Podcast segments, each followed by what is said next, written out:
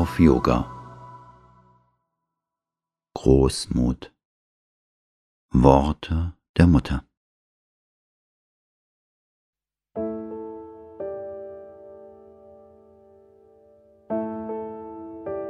Die zwölf Eigenschaften der Seele sind Aufrichtigkeit, Güte, Demut, Dankbarkeit, Beharrlichkeit, Aspiration, Empfänglichkeit, Fortschritt,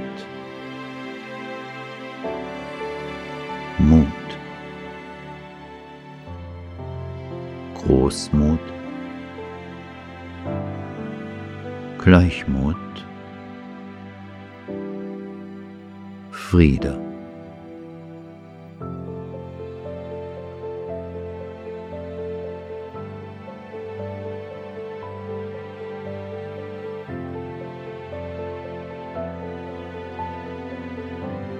Die ersten acht beziehen sich auf die Haltung, die man im Hinblick auf das Göttliche einnimmt.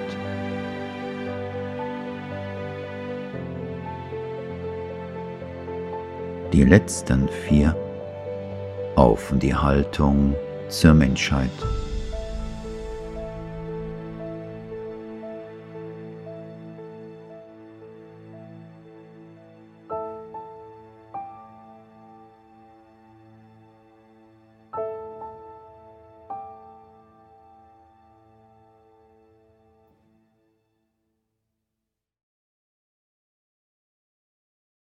Worte der Mutter.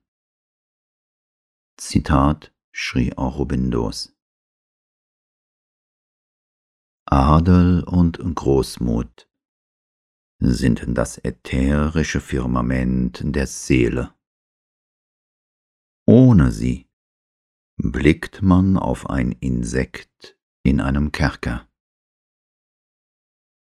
Zitat Ende. Adel ist, sich alle persönliche Berechnung zu versagen. Großmut ist, seine eigene Zufriedenheit in der Zufriedenheit der anderen zu finden.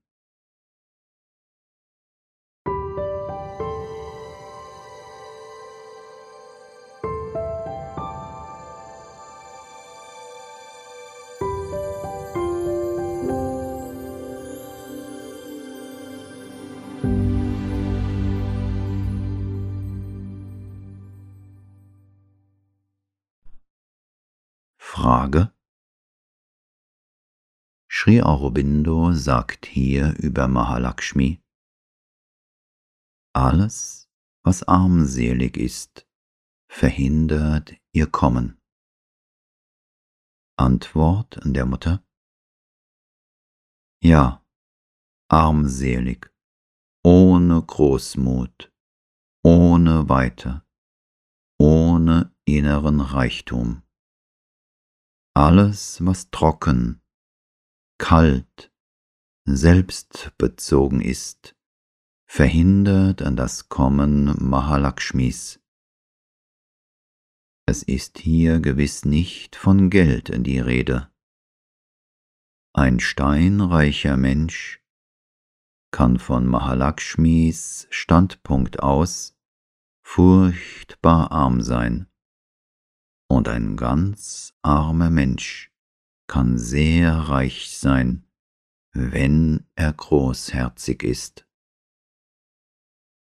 Frage Wenn man von einem armseligen Kerl spricht, was ist damit eigentlich gemeint?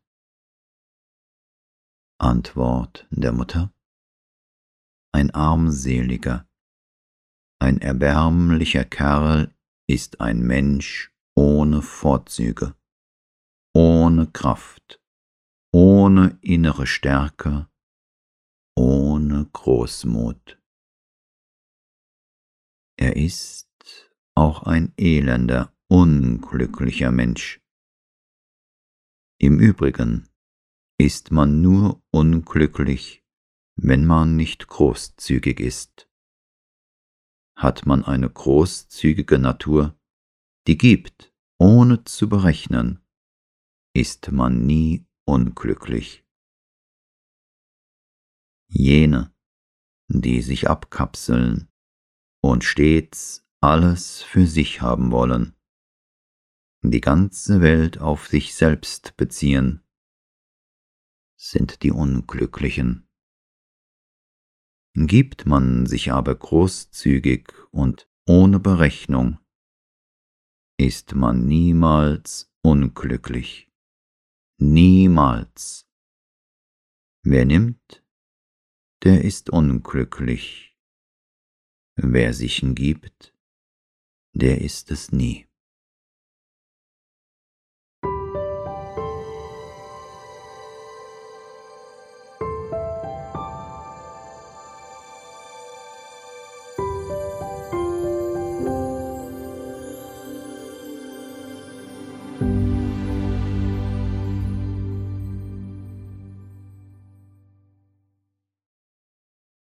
Alle menschlichen Eigenschaften sind Entstellungen einer Wahrheit, die dahinter steht.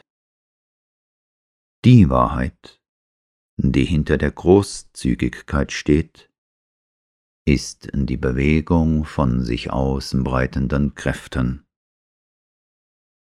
Damit sich die Kräfte aber ausbreiten können, müssen sie sich konzentrieren so kommt gleichsam eine pulsierende Bewegung zustande. Die Kräfte konzentrieren sich, breiten sich aus, dann konzentrieren sie sich, breiten sich aus.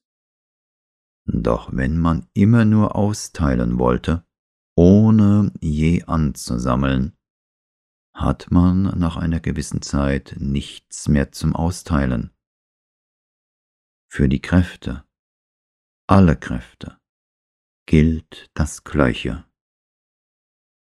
Ich habe übrigens geschrieben, dass Geld nichts anderes ist als eine Kraft. Und weil Geld nur eine Kraft ist, und zwar im selben Maße wie alle anderen Kräfte der Natur und des Universums, hat niemand das Recht, es persönlich zu besitzen.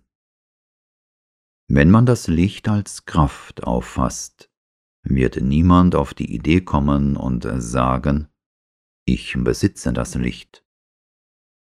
Es in seinem Zimmer einschließen und niemandem etwas davon abgeben. Nun, beim Geld ist man dermaßen abgestumpft, dass man sich vorstellt, es sei etwas, das man besitzen und zurückhalten kann, als gehöre es einem und mit dem man etwas Persönliches anfangen kann. Das ist genau der gleiche Fall. Ich meine selbstverständlich nicht in das Geld als Papier, denn das ist wie das Licht, das man in eine Lampe getan hat. Man kann die Lampe besitzen und sagen, es ist mein Licht. Das Geld, deine Scheine, deine Geldstücke, das ist dein Geld. Aber das ist nicht das Geld. Das Geld ist eine Kraft, die dahinter steht, die Macht des Austauschs. Die gehört niemandem, die gehört allen. Sie ist nur lebendig, wenn sie zirkuliert. Wenn man einen Haufen daraus machen will, verdirbt sie. Es ist, als wolle man Wasser in ein Gefäß einschließen und es für immer darin aufbewahren. Nach einer gewissen Zeit ist das Wasser vollkommen faulig. Das gleiche gilt für Geld. Die Menschen haben das noch nicht begriffen.